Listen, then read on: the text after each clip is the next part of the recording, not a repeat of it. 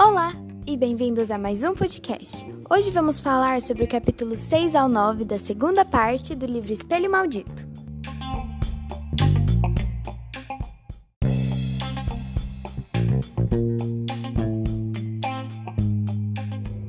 Capítulo 6, segunda parte.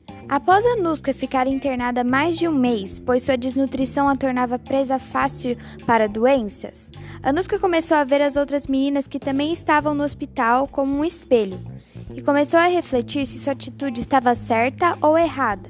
Ela só queria ser normal, mas a pergunta que não saía de sua cabeça: o que é ser normal? Quando ficou um pouco mais forte, recebeu alta, porém teria que ficar um mês de repouso com idas semanalmente ao hospital.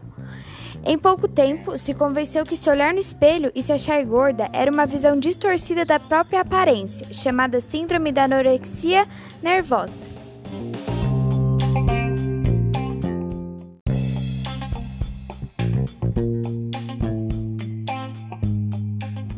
Capítulo 7, segunda parte.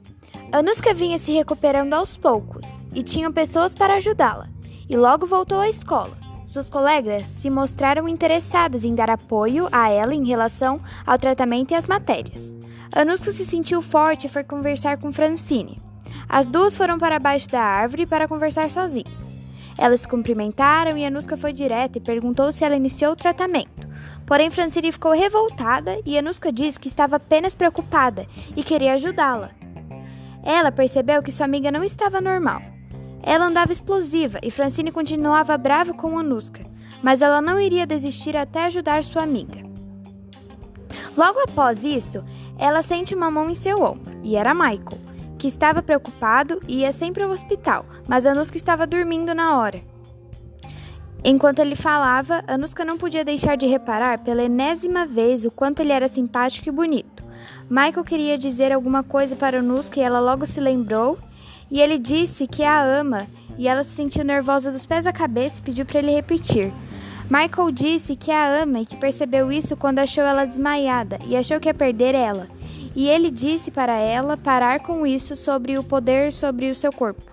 E eles se beijaram e ficaram embaixo da árvore, navegando na paixão.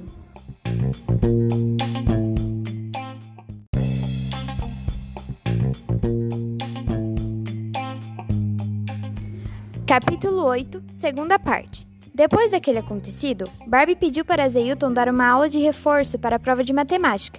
Eles combinaram para que Barbie fosse à casa dele. Zeilton queria deixar a casa impecável para conseguir impressionar a menina. Para isso, comprou flores e o bolo preferido de Barbie. No horário combinado, Carolina chegou pontualmente às quatro. Cumprimentou a mãe, elogiou a casa e o jardim e acariciou as bochechas da irmãzinha. Zeilton, extremamente feliz, levou a garota para o canto da sala, onde já havia livros e cadernos sobre a mesa de estudo. Após o estudo, o menino trouxe uma bandeja com bolo e refrigerante, qual não foi a surpresa de Barbie, que o bolo era seu preferido. Logo depois de se alimentarem, Zeilton quis mostrar algo que a menina nem imaginava. Ele foi ao seu bunker e voltou com vários portfólios com desenhos da menina. Carolina, ao ver que em todos os desenhos havia seu retrato, ficou tão feliz que até encheu os olhos de lágrimas e perguntou ao menino do porquê ele fizera aquilo. O garoto respondeu que todo artista precisava de uma musa. Ela então agradeceu, se mostrando muito satisfeita com o que viu, deixando-o em um estado de alegria, vendo que tudo era possível.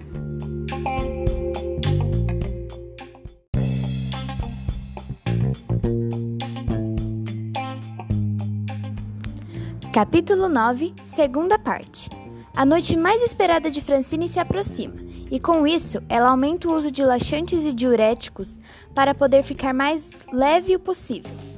Finalmente, o dia chegou, mas Francine estava se sentindo muito fraca, porém criou forças novamente. A primeira apresentação, ela foi super bem. Tinha leveza, delicadeza, estava tudo perfeito. Terminada a primeira apresentação, todo mundo foi elogiar Francine seus pais, Anuska e seus amigos. Chegou a hora da segunda apresentação e Francine se sentiu mais fraca ainda, mas mesmo assim sobe ao palco. De repente, no meio da apresentação, Francine cai desmaiada no palco e seus pais foram imediatamente para o palco, onde um drama se desenrolara. Tudo estava tão ensaiado, tão lindo, mas infelizmente o corpo de Francine não permitiu. A ambulância chegou Anuska e Michael perguntaram ao médico se era grave, e ele responde dizendo que sentia pena por essa garota tão talentosa, mas como era ela jovem, poderia ser. Então Anuska sofre com Michael e juntos caminham em silêncio à procura de um táxi. Como alguém se permite chegar a esse ponto? Na cabeça de cada um baila, como borboleta sôfrega de luz, a pergunta inevitável.